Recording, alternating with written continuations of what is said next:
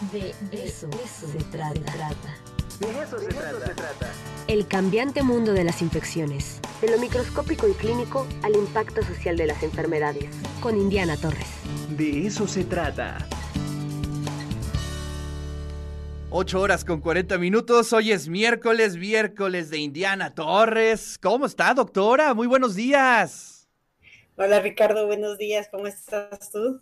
Bien, bien, bien. Pues aquí preguntando a todas las personas que, veo si de casualidad no estuvieron en Puerto Vallarta el fin de semana, porque ya ves lo que sucedió con este ciudadano norteamericano que se nos escapó. Híjole, híjole, yo, bueno, yo no estuve en Puerto Vallarta. Pero bueno, pues eh, eh, parece que este, ahí estuvo, pues, este, contagiando, ¿no? Pero bueno, pues ya, este, ese es otro tema y el título de hoy, eh, interesantísimo, Indiana. Híjole, pues ahora sí que en el, eh, eh, en el mundo real el ciudadano se nos escapa, pero en el mundo real la ciencia ficción ya nos alcanzó. Ya nos alcanzó, exactamente. Entonces, eh, pues sí, eh, hoy quise traer esto porque eh, en las últimas semanas se ha profundizado la discusión en relación al metaverso y la ética, a partir de las implicaciones que va a tener con la salud, pero tenemos que empezar por definir qué es el metaverso, ¿verdad? Entonces, existen varias definiciones de este nuevo mundo virtual eh, bueno, es un avance más de la realidad virtual a través de, que las, de las que las personas pueden interactuar y realizar actividades. Eh, el metaverso se plantea para ampliar todas estas actividades en donde eh, de lo que se trata es tener actividades más allá de lo que ahora se está dando con juegos para poder ir al supermercado, asistir a un concierto, visitar un museo, y también eh, tener actividades de salud de distinto tipo, además de ir a la escuela. Entonces, esto eh, pues es un entorno eh, de escenas y objetos de apariencia real que pues generado con esta tecnología informática le, le, crea al usuario una sensación de estar inmerso en ese mundo. Entonces, eh, lo que se plantea es que a través de este entorno los seres humanos podrían interactuar tanto social como económicamente a través de avatares en el espacio. acordémonos, bueno, de la película Avatar, esta es una eh, representación virtual, en este caso de personas, pero también puede darse de empresas. Y eh, funciona como un reflejo del mundo real, pero lo que los desarrolladores dicen es que no tiene, perdón, las limitaciones físicas del mundo real. Eh, se está desarrollando en este momento por grandes emporios tecnológicos, están Google y, y, Meta, sobre todo Meta es el consorcio de Mark Zuckerberg, en donde están aglutinados Facebook, Instagram, WhatsApp, y ellos además compraron de estos lentes virtuales, eh, para quienes nos están viendo, eh, pueden ver la representación gráfica de estos lentes que se utilizan para desarrollar este mundo virtual. El más desarrollado era Oculus y pues también esta empresa Meta los, los, eh, los compró. Entonces, los usos que se le han propuesto para el metaverso, pues hasta ahora han sido eh, dados para recreación, entonces eh, con la utilización de los anteojos se participa en, batallas, en distintos juegos, ya no solo con, como se hace con los videojuegos que tenemos en este momento, apretando botones, sino participando vivencialmente dentro de esto. Y el metaverso lo que propone es eliminar las barreras entre la realidad y lo virtual. Entonces, eh, eh, además de lo recreativo, se está dando la utilización económica y se ha planteado la utilización médica ya habiéndose utilizado.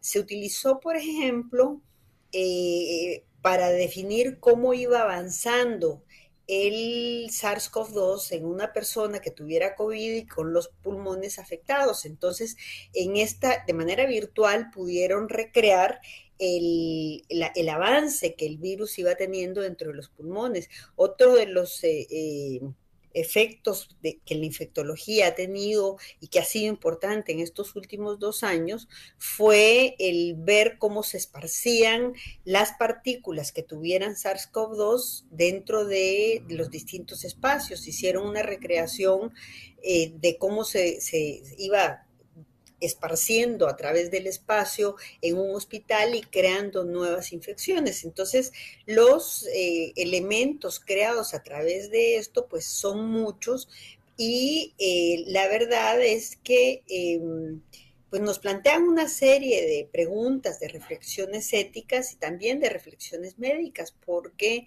eh, parte de lo que se pretende crear que la base se sentó en estos últimos dos años dando teleconsultas, es que a través de este mundo real puedan hacerse diagnósticos y se den distintos eh, tratamientos. Y aquí tenemos una serie de reflexiones para hacer porque eh, en este momento, por ejemplo, en Japón le están adhiriendo sensaciones, dicen ellos, eh, utilizando distintas bandas para que puedas, por ejemplo, sentir dolor o para que la sensación sea mucho más eh, evidente, eh, no solo en términos emocionales, sino también en términos físicos.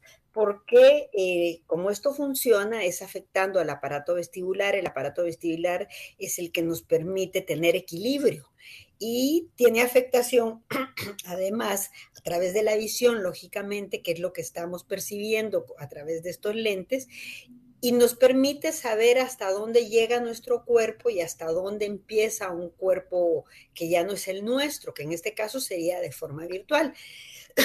Entonces, esto tiene distintas... Em, implicaciones dentro de estos aparatos que regulan el equilibrio, la visión, el saber hasta dónde llega tu cuerpo. El sistema propioceptivo, por ejemplo, es el que te permite no golpearte contra una pared cuando vas pasando y hacerte chiquito, ¿no? O sea, e, e, ir dimensionando, mi cuerpo llega hasta aquí, por lo tanto no me golpeo. Y en este mundo virtual, pues eso, eso se pierde. Hasta este momento lo cierto es que... Em, están haciendo una serie de recomendaciones para que eh, los efectos que esto pueda tener eh, sean, sean minimizados, ¿no? Y eh, Samsung y Oculus, por ejemplo, recomiendan que los adultos tomen un descanso de al menos 10 minutos cada media hora. No recomiendan que después de que se han utilizado estos lentes se conduzca o se utilicen máquinas, porque el usuario, si prolonga las sesiones de media hora, pueden sentirse mal después de una sesión. Pero lo cierto es que eh, vamos avanzando cada vez más a partir de esto, del, 2014, que se planteó como una idea, eh, Mark Zuckerberg la llevó a, su empresa para que esto se empezara a desarrollar, eh, utilizaron tecnologías que ya habían sido eh, implementadas para irlo desarrollando, pero en este momento pues se está lanzando hacia el mercado, sobre todo para efectos económicos. yo lo que quise traer aquí por, por por las características de esta columna son los efectos médicos que esto puede tener, porque lo cierto es que más allá de, de las utilizaciones que empiezan a tener, por ejemplo, en fisioterapia, en donde se han visto que pueden haber distintas oportunidades para rehabilitación, lo cierto es que las, las estimulaciones eléctricas que esto tiene le produce al organismo distintos efectos, pero además de eso tiene distintas implicaciones legales, éticas, ¿no? O sea, no sabemos cómo eh, esto va a a permitir que un ser humano, conductas que no tenga dentro del mundo real puedan ser llevadas ahí y las implicaciones que esto pueda tener para efectos de la salud física, de la salud mental. En este momento se conoce ya como, como ciberenfermedad por la utilización de, esta tercera dimensión del mundo virtual en donde, eh, o, realidad ampliada que también, también le dicen, eh, va, a variar de persona a persona, obviamente, va a variar de edad a edad, pero empieza a moldearse finalmente una serie de conductas eh, de forma adictiva para la, participación en este tipo de juegos eh, hasta este momento. Lo que se plantea hacia adelante es intervenciones mucho más serias y las implicaciones, las, las eh, limitaciones que vayamos a tener, la afectación que vaya a darse no solo en la salud mental, sino en esos espacios que vayan a no estar regulados para efectos de confidencialidad o de privacidad, pues también pueden llegar a tener problemas. Entonces es realmente eh, pues todo un reto el que estamos enfrentando porque efectivamente nos ha quedado evidenciado las ventajas de la, de la virtualidad, pero lo cierto es que eh, seguimos teniendo problemas. Entonces, esto era lo que yo quería compartirles el día de hoy porque sí me parece que es eh, una preocupación que es importante se conozca el desarrollo que todo esto está teniendo, pero también las implicaciones que pueden llegar a tener. Pues qué interesante, esto nos da como para una buena mesa de discusión, ¿no? Eh, por ejemplo, me hubiera gustado mucho llevar este tema con, con el doctor Robot, con Daniel Mosencagua, que este, siempre es eh, interesante. Por ejemplo, ahorita me acordé de las leyes de la robótica, ¿no? Que Isaac Asimov este, bocetó y decía, la primera ley, un robot no hará daño a un ser humano ni por inacción y permitirá que un ser humano sufra eh, por este daño. Segunda ley, un robot debe cumplir las órdenes dadas por los seres humanos, a excepción de aquellas que entren en conflicto con la primera ley. Un robot debe proteger su propia existencia en la medida en que esta protección no entre en conflicto con la primera o con la segunda ley, es decir, nunca dañar al ser humano.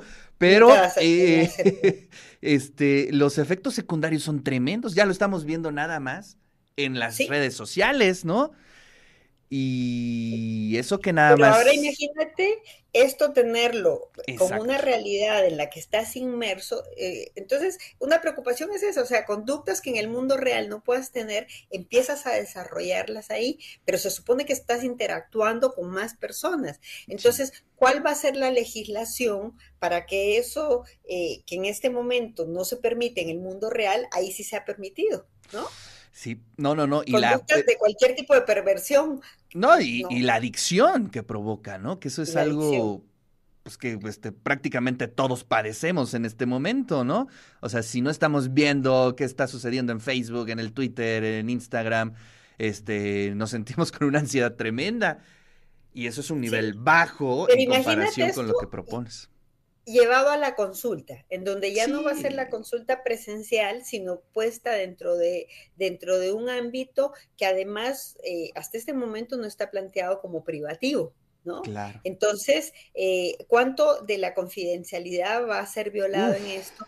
¿Cuál va a ser el, el eh, o sea, si te va mal en una consulta o una intervención dada de este lado, ¿a quién demandas, por ejemplo? Claro. O sea, son muchísimas las interrogantes que te plantean. Y bueno, en tema de datos ni te cuento, ¿no? Que bueno, pues ya de por sí saben todo acerca de nosotros. Pues este, la protección de datos también tendría que ser un tema a discutir. Interesantísimo. Ahora van a saber hasta el funcionamiento de tus células. Exactamente. Sí, sí, sí, sí, sí. Bueno, pues este. Hoy no fue una columna, este de virus, pero sí, de, tampoco fue una, un tema de ciencia ficción, es una realidad, ¿no? es una realidad, pero fíjate que en relación a los virus fue, ha sido importante el, el, apoyo que dio, porque eh, mucho de lo que sabemos ahora de cómo se va dando la COVID, cómo se va desarrollando, fue recreada en esto para saber exactamente hacia dónde puede haberse dado la afectación pulmonar, ¿no? Y lo de la diseminación de los virus también fue un un, apoyo muy importante. Tremendo. Wow. Bueno, pues me quedé anonadado. Te mando un fuerte abrazo, Indiana. Muchas gracias y nos saludamos la siguiente semana. Hasta la siguiente semana. Un saludo a toda la audiencia.